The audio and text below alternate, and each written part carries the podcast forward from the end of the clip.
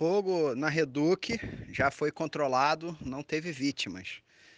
Meu irmão mais novo é de lá, aí já peguei informações lá com a galera.